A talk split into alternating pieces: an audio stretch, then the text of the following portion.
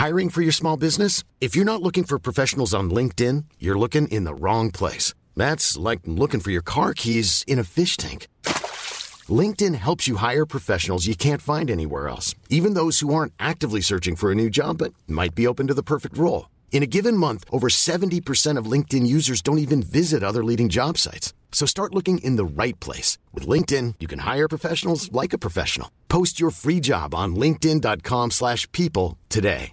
How would you like to look five years younger? In a clinical study, people that had volume added with Juvederm Voluma XC in the cheeks perceived themselves as looking five years younger at six months after treatment. Look younger, feel like you. Add volume for lift and contour in the cheeks with Juvederm Voluma XC. Reverse signs of aging by adding volume to smooth laugh lines with Juvederm Volure XC.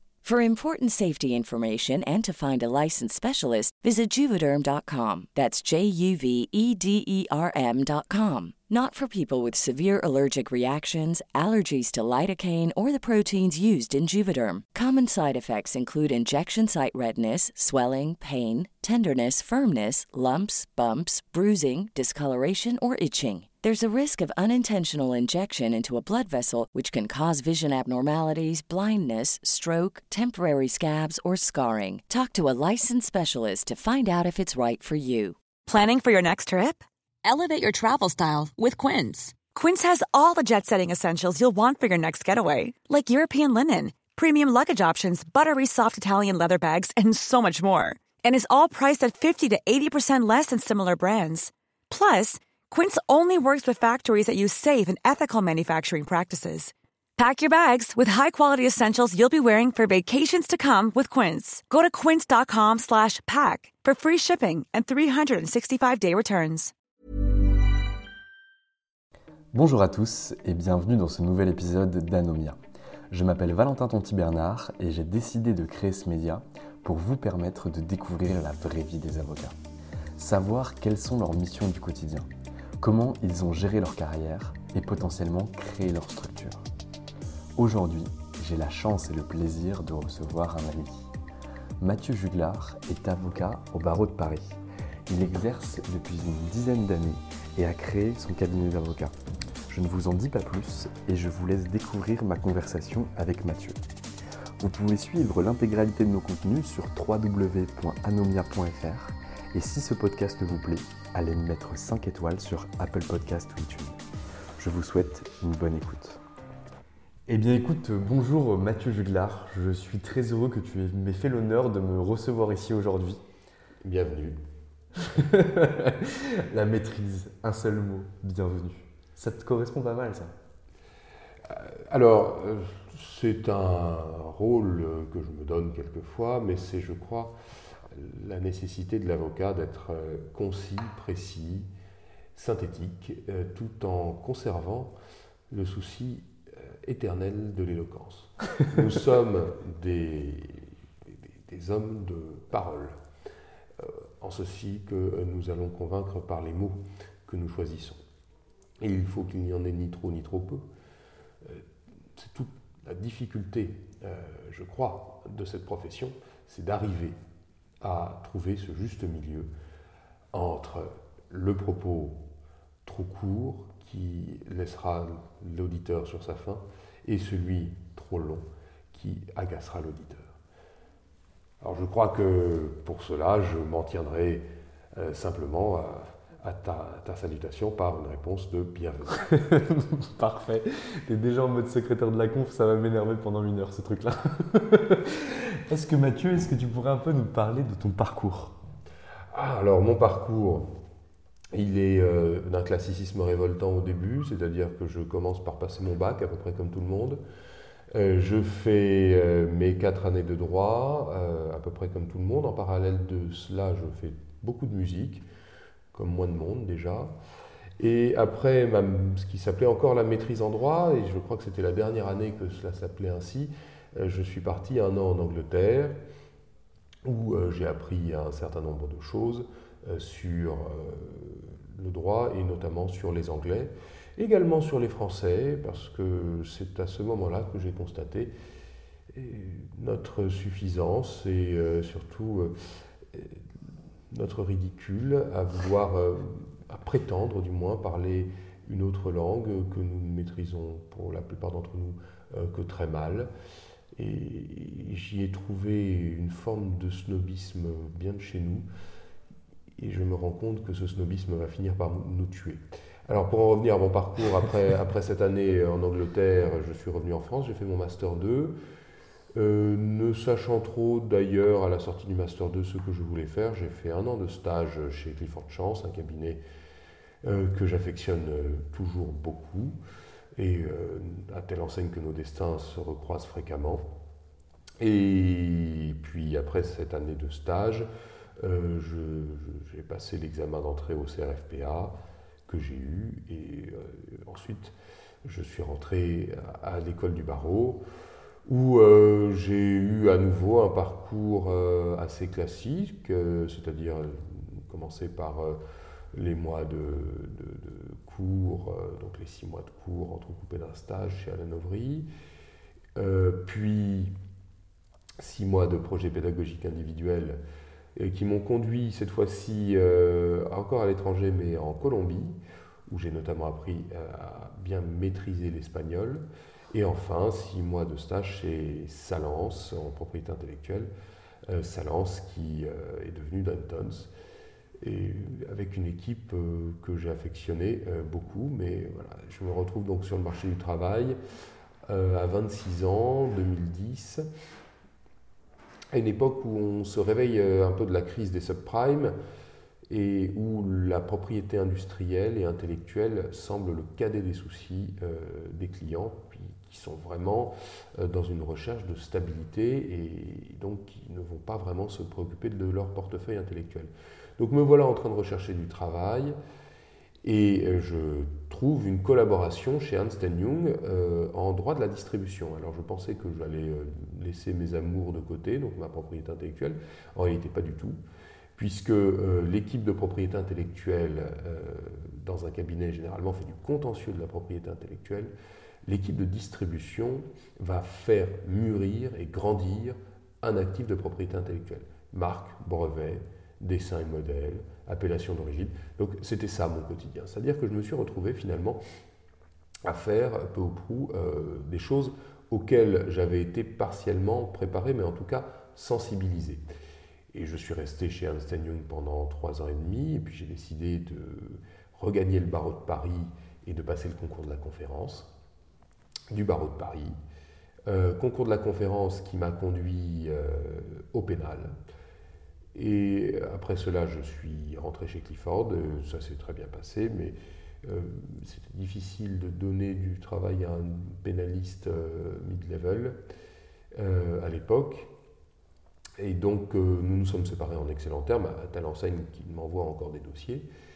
et je me suis installé il y a de cela trois ans maintenant et donc euh, je me suis installé en tant que pénaliste, j'ai appris le métier du pénal euh, à fond, et je me suis après rapproché euh, de deux autres confrères avec qui nous venons de fonder notre cabinet, qui se veut un cabinet mini full service, c'est-à-dire que nous offrons à la fois du droit des affaires et du droit pénal à nos clients afin de les accompagner un peu dans tous les aspects de la vie économique.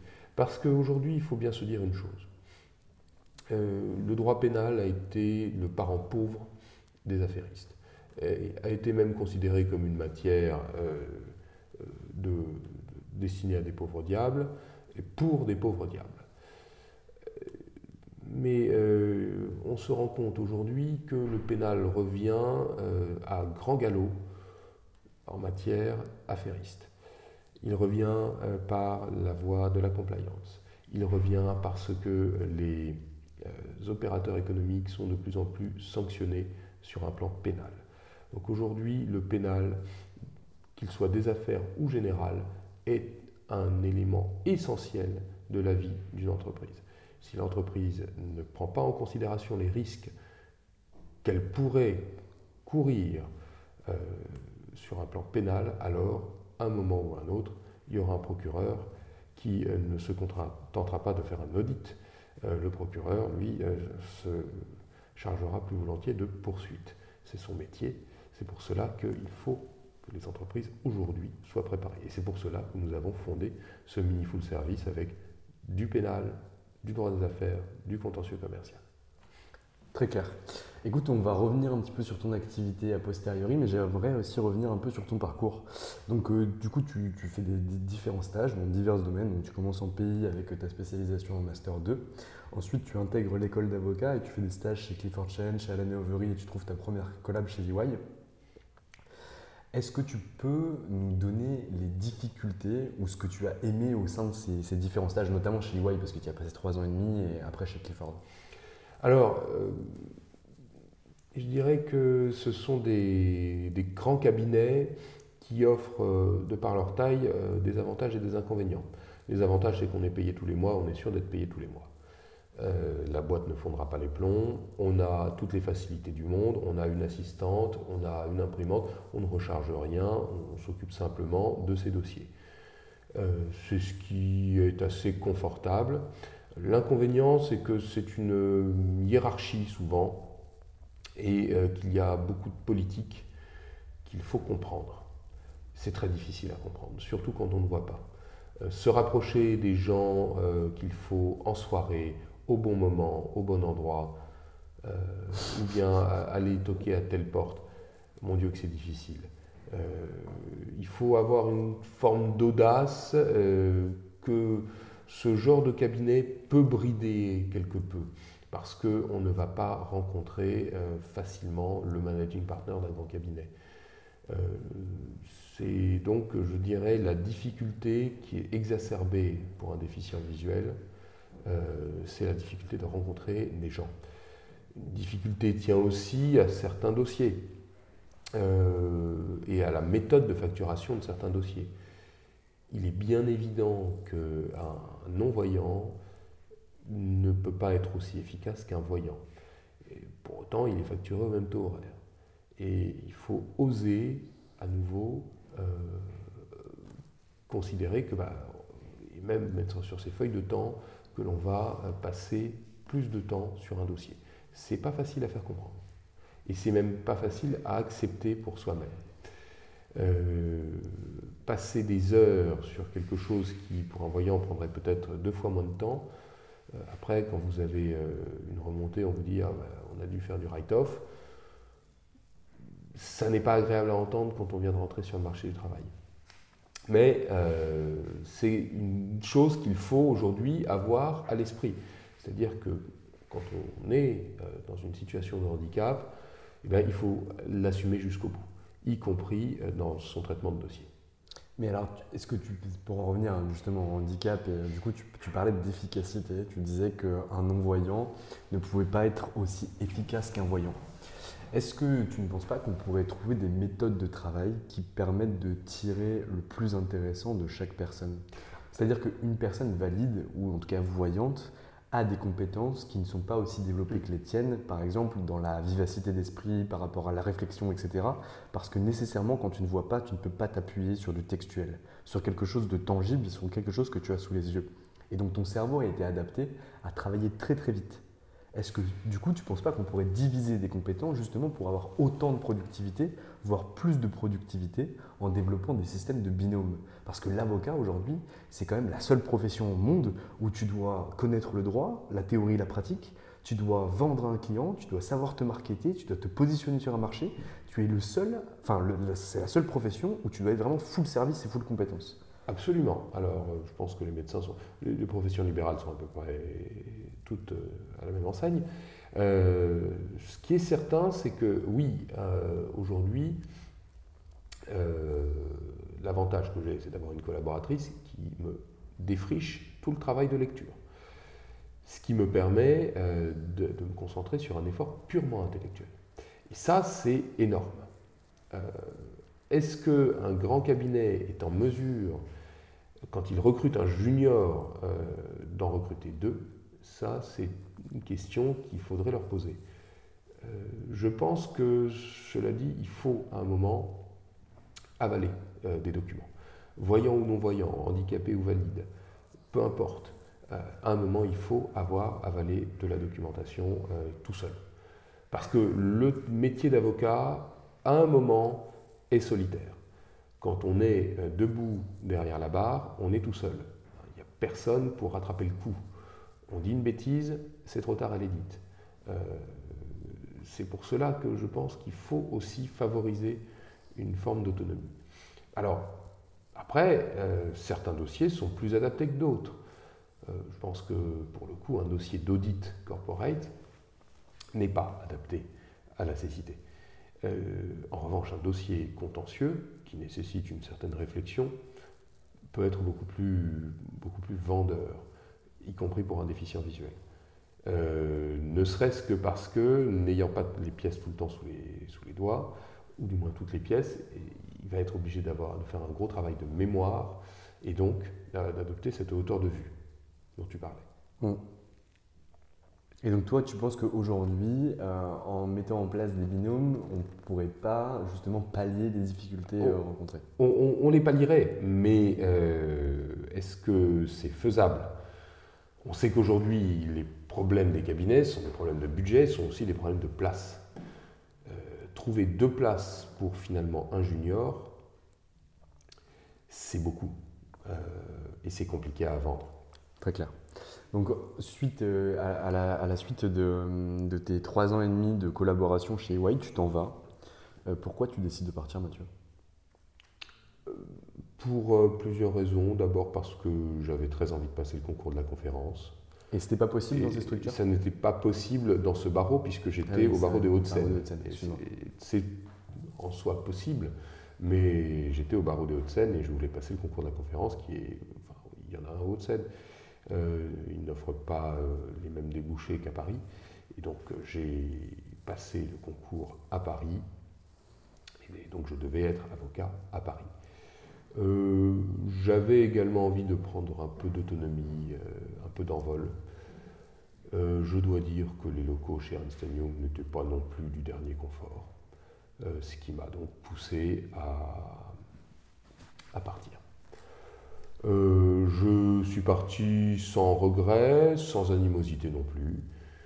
Euh, je vois toujours euh, certaines personnes de chez EY avec le plus grand plaisir. mais j'avais également envie, et c'est comme cela que j'avais voulu concevoir mon exercice professionnel, de plaider. Et donc pour plaider, il est bon d'avoir un exercice professionnel beaucoup plus orienté sur le contentieux, ce qui est le propre des secrétaires pas se mentir, les secrétaires pendant un an font du contentieux pénal. Mm. Une fois euh, ce contentieux, ces bases en contentieux acquises, j'ai continué dans cette voie-là. C'est-à-dire que j'ai continué à plaider, à me défendre, euh, à défendre des clients. Et je continue aujourd'hui. Et alors, est-ce que tu peux un peu nous parler de la préparation de ce concours et du passage du concours de la conférence? Que je sais que ça a été un élément marquant pour toi dans ta carrière rien que pour le choix des matières que tu as choisi de traiter par la suite Alors la préparation du concours, c'est quelque chose qui se fait euh, en réalité sur euh, le long terme. Euh, je crois qu'on devient secrétaire parce qu'on s'y est préparé un certain temps et pas simplement le temps du concours. Le concours n'est que l'aboutissement d'une préparation plus profonde. J'avais fait quelques concours d'éloquence quand j'étais étudiant. j'étais d'une médiocrité confondante parce que je ne foutais rien. Euh, je m'étais également astreint à en écouter, à en juger.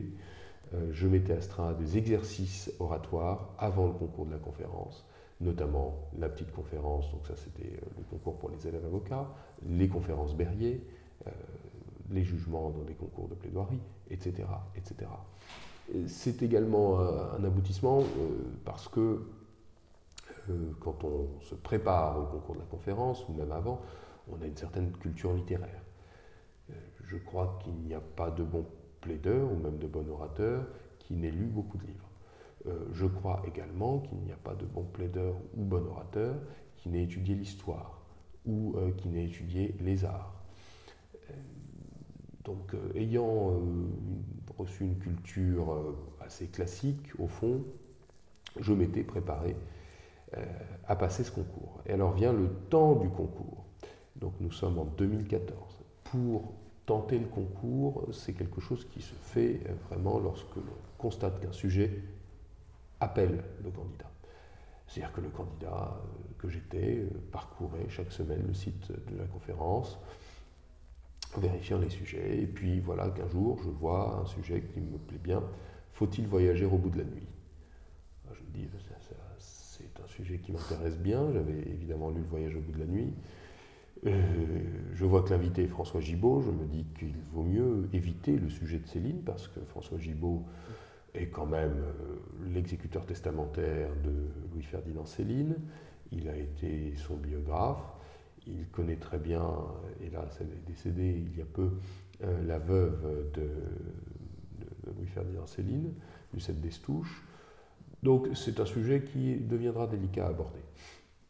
Et euh, je me retrouve euh, à préparer ce discours,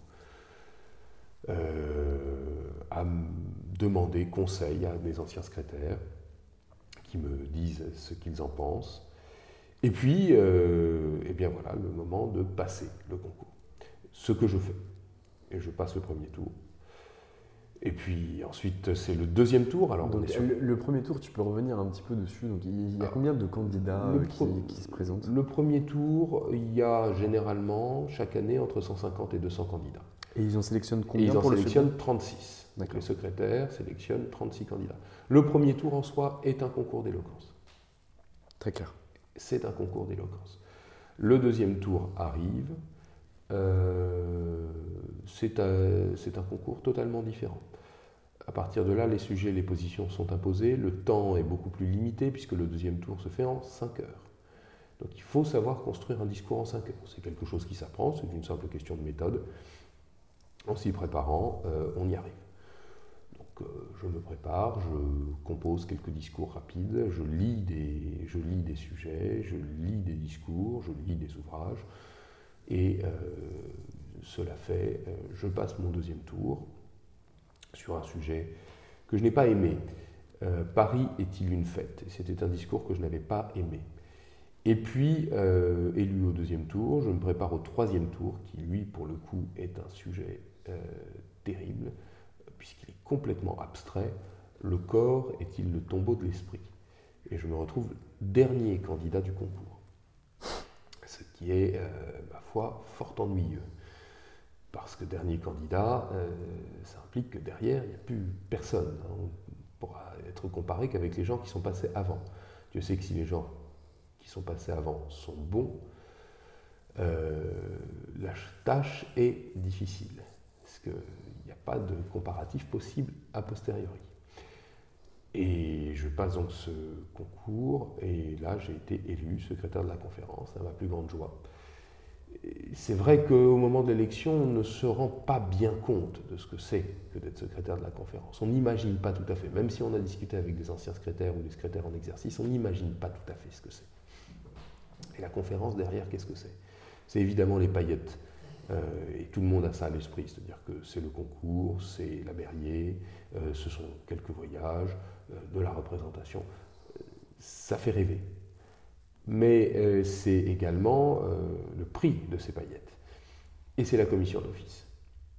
Ce qui veut dire que tous les jours, on est debout, on ouvre un dossier, on travaille comme un fou, on commence à 8 heures, on finit euh, à 10h du soir éventuellement, voire plus tard, et on traite énormément de dossiers à l'instruction, en comparution immédiate, euh, devant les chambres de l'instruction, éventuellement pour ceux qui sont tirés au sort, euh, devant la cour d'assises. C'est un énorme travail, énorme travail. Et c'est un travail de tous les jours, et on ne s'arrête jamais. Et alors, est-ce que tu es quand même préparé à ça? Parce que toi, tu viens, tu viens plutôt d'un milieu affairiste. Derrière, tu arrives à la conférence donc, où tu passes les trois tours, tu es élu secrétaire. Et derrière, le prix des paillettes, comme tu l'as dit, c'est la commission d'office. Est-ce que tu as une formation qui est mise en place ou est-ce que tu es envoyé directement au feu? Alors, l'ordre met en place une formation. L'ordre et la conférence mettent en place une formation. Et heureusement. C'est-à-dire qu'on nous apprend ce que c'est qu'un dossier d'instruction, comment on travaille. Euh, on nous apprend euh, les bases de la réflexion, pénale. Euh, après, le droit pénal s'apprend assez, assez vite. Et ce qu'il faut bien comprendre, c'est que le droit pénal en soi n'est pas une matière d'une complexité extrême, hein, pas plus que certaines euh, branches du droit civil ou que ce n'est pas tellement ça. C'est la stratégie au pénal qu'il faut apprendre. Et là, il n'y a pas 36 solutions, il faut aller voir des confrères. Et c'est la beauté de la conférence. Elle fait rencontrer des confrères. Quand on rentre, quand on devient secrétaire de la conférence, euh, on a à la fois une promotion, où il y a toujours un ou deux pénalistes, au moins, et euh, chez nous, il y en avait un certain nombre, et non des moindres, il y avait Serge Monet, il y avait euh, il, y avait il y avait David Applebaum, donc des gens qui avaient déjà une bonne expérience pénale et qui sont capables d'expliquer à leurs petits frères et sœurs ce qu'il faut faire. Et ça fait partie de l'esprit de promo. Mais il y a aussi la lignée la lignée des secrétaires est extrêmement importante. Donc on peut s'adresser aux anciennes promos et aux anciens de son propre poste pour justement euh, travailler et se faire aider. C'est-à-dire qu'on a tout à fait la possibilité, quand on est secrétaire en poste, de prendre son téléphone et d'appeler un copain ou un ancien. Euh, Allô, euh, écoute, là j'ai un dossier, euh, une situation compliquée, je ne sais pas très bien comment m'en sortir, quel conseil pourrais-tu me donner? On trouvera toujours un conseil. Ça fait partie du rôle de l'ancien secrétaire que d'aider euh, son fils ou sa fille en poste. Donc une forme de mentorat en fait, des anciens Tout à fait, tout à fait. Une forme de tradition. Et alors tu te souviens du premier dossier que tu plaides dans le cadre de la conférence? Euh, Je crois que mon premier dossier, c'est une révocation de contrôle judiciaire euh, parce que le mis en examen a violé son contrôle judiciaire de manière euh, aberrante. Et effectivement, euh, je plaide, mais pour le coup, mon père de conférence qui m'aidait, qui me formait sur la permanence, me dit à la fin, tu as plaidé, mais dis-toi que de toute façon, tu n'avais aucune chance. Et il avait raison de me le dire après. Il m'avait dit que ce serait difficile, de toute façon, je m'en étais rendu compte, mais il dit euh, tu n'auras aucune, tu, n'as aucune chance parce que euh, violer son contrôle judiciaire, c'est pas possible. Donc euh, mon client était parti en détention provisoire. Et il était ressorti très rapidement d'ailleurs. De la même façon, quand je plaide en comparution immédiate, je crois que c'était un dossier de violence. Et mon client niait les faits. Et j'avais pris les réquisitions qui étaient assez hautes. Je crois qu'il y avait c'est une question d'années de prison quand même. Hein. Il y avait deux ou trois ans de prison. Donc j'avais pris des réquisitions. Donc euh, on prend des claques. Hein. la conférence, le pénal, ça vous met des claques. Il ne faut pas le croire. Euh, c'est pas un monde facile et d'un seul coup, on est très responsabilisé. Parce qu'on a la liberté des gens entre les mains. Une erreur et la personne euh, est condamnée. C'est lourd d'être condamné dans la vie, pénalement condamné. C'est très lourd, c'est très dur. Et est-ce que tu te souviens d'un dossier qui t'a particulièrement marqué, euh, ton plus beau dossier ou ta plus belle expérience justement dans, cette année de commission d'office? Euh, Je dirais que une de mes plus belles expériences, alors c'était pendant cette année de commission d'office, euh, je crois qu'une de mes plus belles expériences, ça a été mon, vrai premier dossier d'instruction que j'ai un de mes premiers dossiers d'instruction que j'ai ouvert fin janvier et où j'ai défendu un homme euh, qui était accusé de trafic de stupéfiants et qui était policier à la police aux frontières de Roissy. Il se trouve que cet homme euh, donc, euh, vient après 4 jours de garde à vue et qu'il demande un avocat commis d'office. C'est sur moi que ça tombe. Soit que j'étais de perme, soit que voilà, euh, je suis monté en renfort et donc j'ai eu ce dossier-là. Et quelque part, on est sur un dossier énorme. Et euh, mon client donc, m'est présenté, et à ce moment-là, il n'a aucune raison de faire confiance à son avocat. Au contraire, il y a toutes les raisons de s'en défier. D'autant plus quand on lui présente un avocat non-voyant. Et je lui ai posé très clairement la question. Euh, si ça posait une difficulté. Il m'a dit aucune difficulté. Allez-y, je vous fais confiance. Et nous avons euh, travaillé ensemble pendant 4 ans et demi, 5 ans. Mais vraiment, on a bien travaillé. Il m'a appris beaucoup. Et j'espère l'avoir bien défendu, en tout cas c'est ce qu'il m'a dit. Euh, c'est un moment euh, très particulier. C'était un beau moment, je crois, pour moi.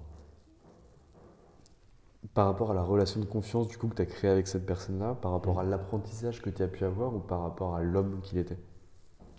Euh, un peu les deux. Disons que l'homme qu'il était euh, m'a beaucoup plu.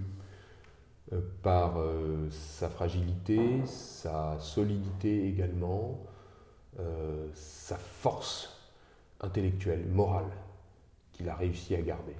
Alors que cet homme a, a détruit sa vie. Euh, mais il a réussi à la reconstruire. Et ça, c'est extraordinaire.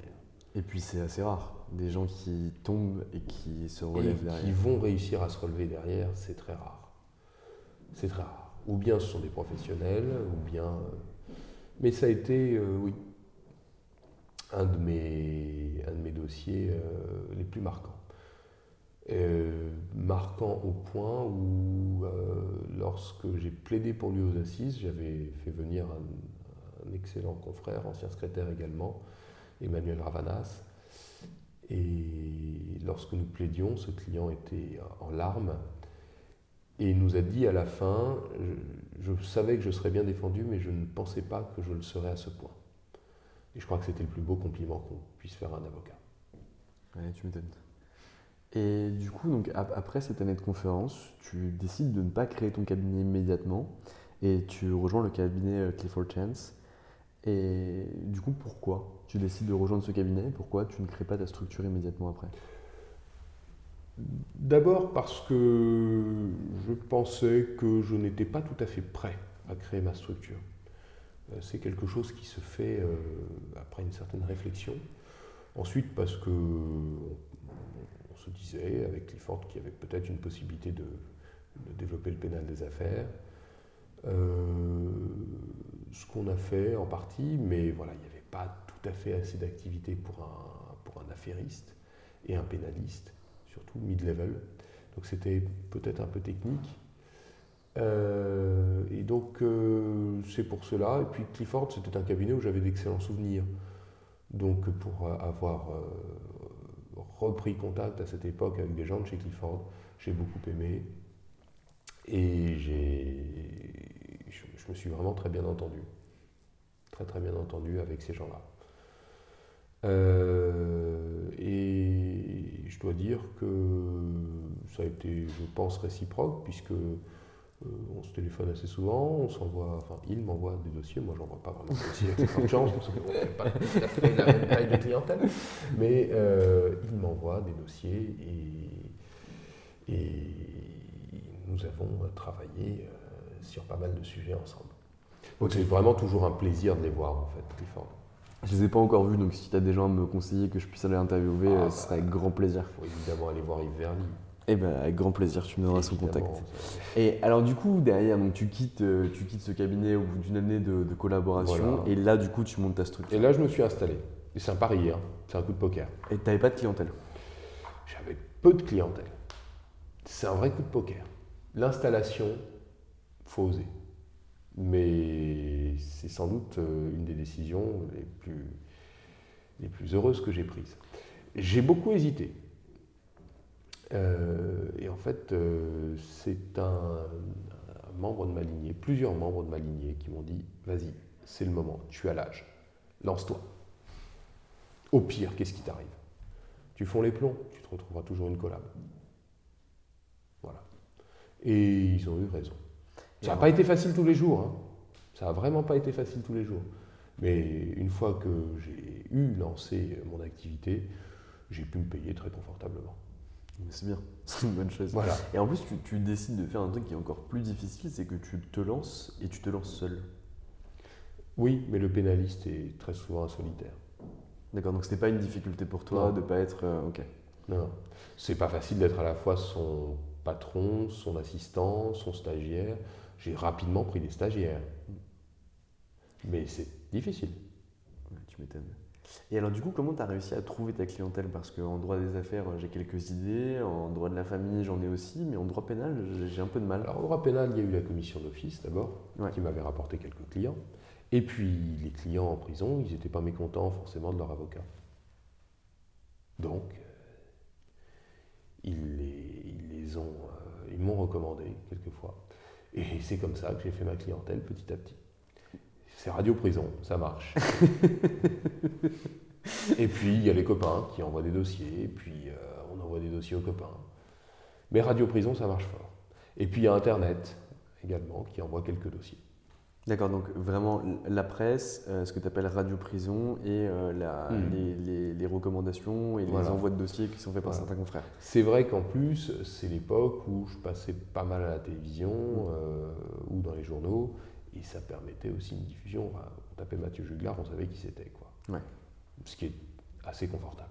Ce qui est une bonne chose pour te lancer au départ. Tout à fait. Aujourd'hui, tu n'es plus seul, Mathieu. Tu as décidé de t'associer avec deux autres confrères, comme tu me l'as dit tout à mhm. l'heure. Euh, pourquoi ce choix et euh, comment vous avez décidé de structurer votre activité? Alors pourquoi ce choix? D'abord parce qu'à un moment, il faut grandir, il faut pousser un peu l'activité. Euh, eux-mêmes sont des gens de mon âge, Antoine Lafont et Maximilien Talbot, à peu de choses près. Ce sont des, gens qui viennent plutôt du monde du droit des affaires mais un peu comme moi. Et euh, venant du droit des affaires, ils ont, euh, voulu euh, bah, s'installer eux aussi.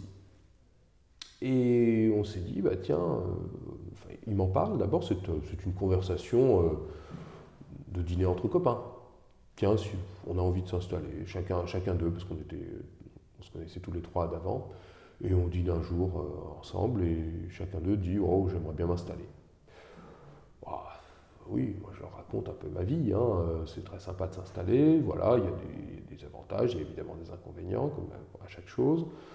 Et, mais c'est quelque chose de, formidable et on développe sa clientèle. Et puis quelque part, on s'assoit sur, euh, sur, beaucoup de, sur beaucoup de développement. on se fait vraiment plaisir. Euh, ça, ça mûrit dans leur tête et puis petit à petit on se dit, euh, ça mûrit aussi dans la mienne, on se dit tiens mais euh, et si on s'installait ensemble? Et au début c'est vraiment ça, c'est installons-nous ensemble, partageons des locaux et puis petit à petit c'est plutôt que de partager des locaux, pourquoi on ne partagerait pas aussi des dossiers? Après tout, est-ce qu'on ne pourrait pas trouver une complémentarité dans notre activité? Et donc ça s'est fait extrêmement naturellement en fait. et ça s'est fait très naturellement, petit, petit à petit. Et justement, euh, les mariages les plus réussis en la matière, ce sont les mariages de raison. Euh, il faut se méfier des mariages d'amour.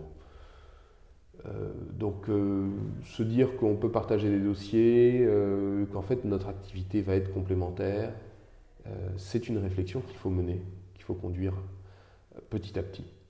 Et une fois qu'on euh, ça s'est très bien passé. Et bon, on s'est lancé maintenant il y a deux mois et demi, et on est plutôt content. Voilà, puisque euh, c'est très amusant, mais euh, Antoine bah, fait du droit commercial qui nécessite un peu de droit pénal, moi je fais du droit pénal qui nécessite parfois un peu de droit commercial, Maximilien fait du droit des sociétés où il faut avoir tout de même une réflexion autour de la, autour de la compliance aujourd'hui, et puis, puis du contentieux pénal, et de la propriété intellectuelle, parce que moi ça me permet de reprendre aussi cette casquette-là.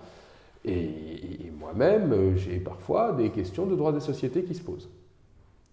Donc du coup, vous avez une complémentarité pardon, en fonction de vos activités et de vos connaissances. Et surtout, nous ne nous marchons pas dessus. Ça, c'est une très bonne chose. C'est une très bonne chose. Et Chacun chez soi, quand il en a envie aussi. Et comment vous avez décidé de créer un peu une, image de marque ou un positionnement du cabinet par rapport au milieu concurrentiel qui, qui, est autour de vous? En fait, c'est parce que nous étions complémentaires qu'on a pu se dire mini full service. Euh, nous n'aurions jamais pu le faire si nous étions trois, trois affairistes, trois pénalistes, trois commercialistes. C'est impossible.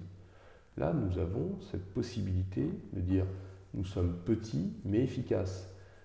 Euh, nous euh, avons facilité d'intervention dans beaucoup de domaines. Mais nous restons à taille très humaine. après, il s'agira de grandir.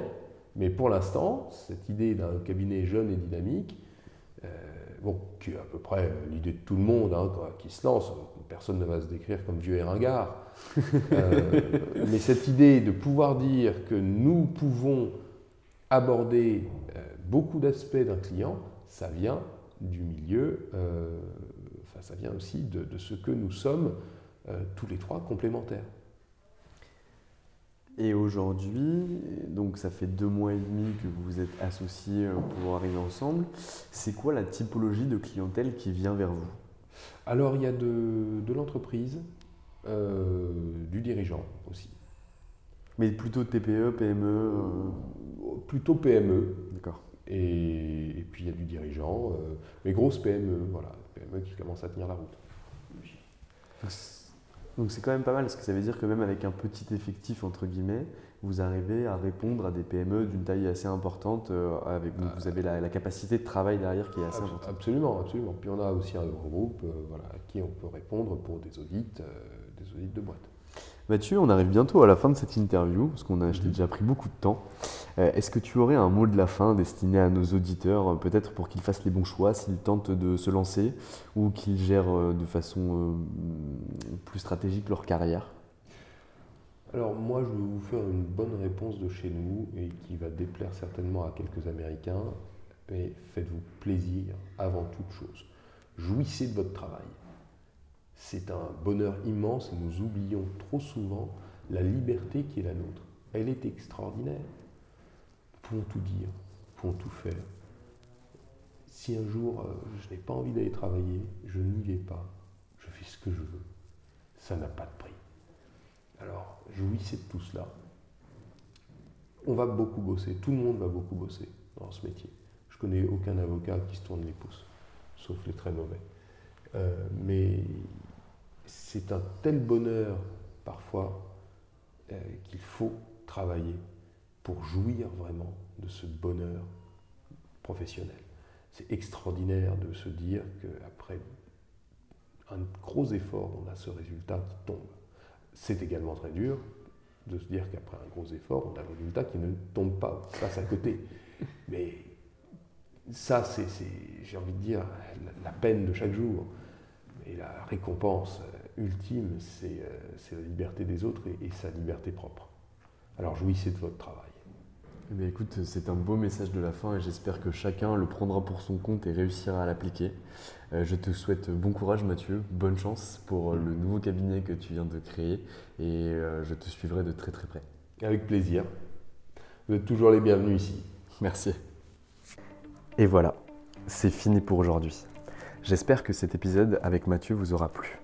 Je vous donne rendez-vous jeudi prochain pour un nouvel épisode d'Anomia, les clés du droit. Ciao. Mom deserves the best, and there's no better place to shop for Mother's Day than Whole Foods Market. They're your destination for unbeatable savings, from premium gifts to show-stopping flowers and irresistible desserts. Start by saving 33% with Prime on all body care and candles. Then get a 15-stem bunch of tulips for just $9.99 each with Prime. Round out Mom's menu with festive rosé, irresistible berry chantilly cake, and more special treats. Come celebrate Mother's Day at Whole Foods Market. Hey, it's Paige DeSorbo from Giggly Squad. High quality fashion without the price tag. Say hello to Quince.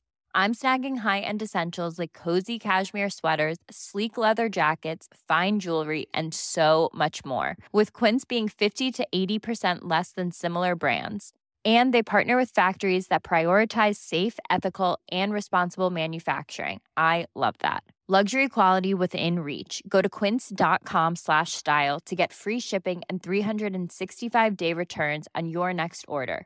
Quince.com slash style. If you're looking for plump lips that last, you need to know about Juvederm lip fillers. With Juvederm Volbella XC and Juvederm Ultra XC, your lip look, whether it's subtle or bold, can last up to one full year with optimal treatment and no additional maintenance. Find a licensed specialist and see if it's right for you at juvederm.com today. That's J U V E D E R M.com. Add fullness to lips in adults over 21 with Juvederm Volbella XC or Juvederm Ultra XC. Do not use if you have severe allergies or a history of severe allergic reactions, or if you're you're allergic to lidocaine or the proteins used in Juvederm. Tell your doctor if you have a history of scarring or taking medicines that decrease the body's immune response or that can prolong bleeding. Common side effects include injection site redness, swelling, pain, tenderness, firmness, lumps, bumps, bruising, discoloration, or itching. As with all fillers, there's a rare risk of unintentional injection into a blood vessel, which can cause vision abnormalities, blindness, stroke, temporary scabs, or scarring. For full important safety information, visit juvederm.com.